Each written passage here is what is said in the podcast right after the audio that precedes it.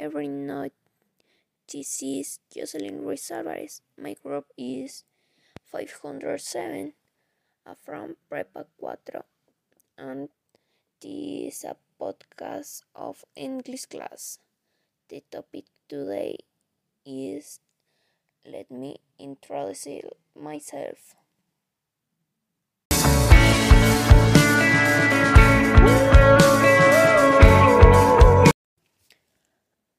Full name is Jocelyn Ruiz Alvarez, but my parents chose the name, but my mom also wanted to call me Citlali. I was born and lived all my life in Mexico. My nationality is Mexican, but even though I was born in Mexico City, I am registered in the state of Mexico. I am 17 years and 8 months old. My birthday on July 23. I am about to turn 18 years old and it exists me, but it also scares me.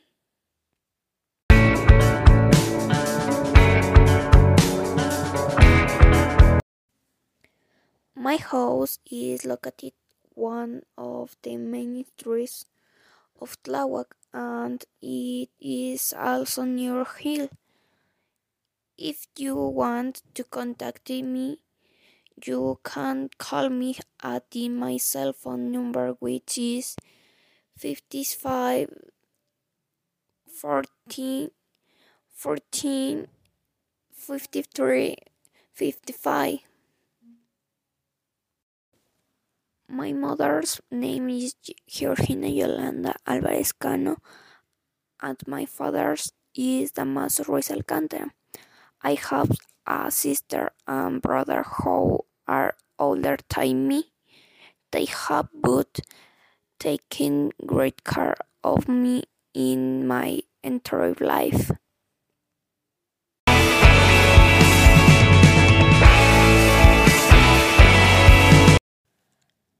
I like listening music, spending time with my friends, walking long distance because I enjoy feeling the right brush my cheeks and enjoying those moments by alone. I don't like that beeps. I don't like to sit sad people.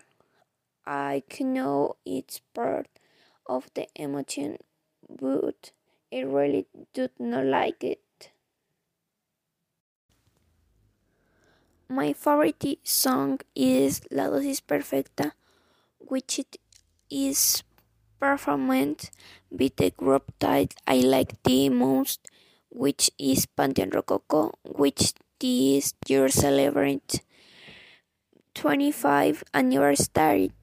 My favorite colors is pink because it make very beautiful and also black because it's a color that I great with many things and I see it as color full of life. I have a speech a puppy that been with nine years and I also have a kitten that adopted this year with my boyfriend. Currently, I have very beautiful relationship.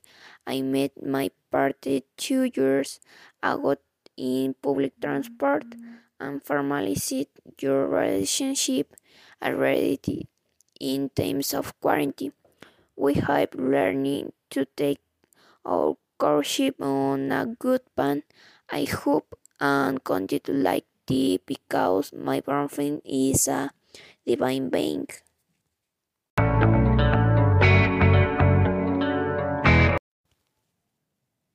I plan to study in area 3, either in law or sociology.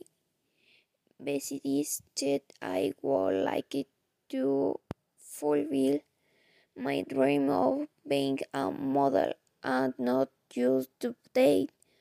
we do become a fashion iconic. After years of mental problems and substance use, I have understood the value of my life.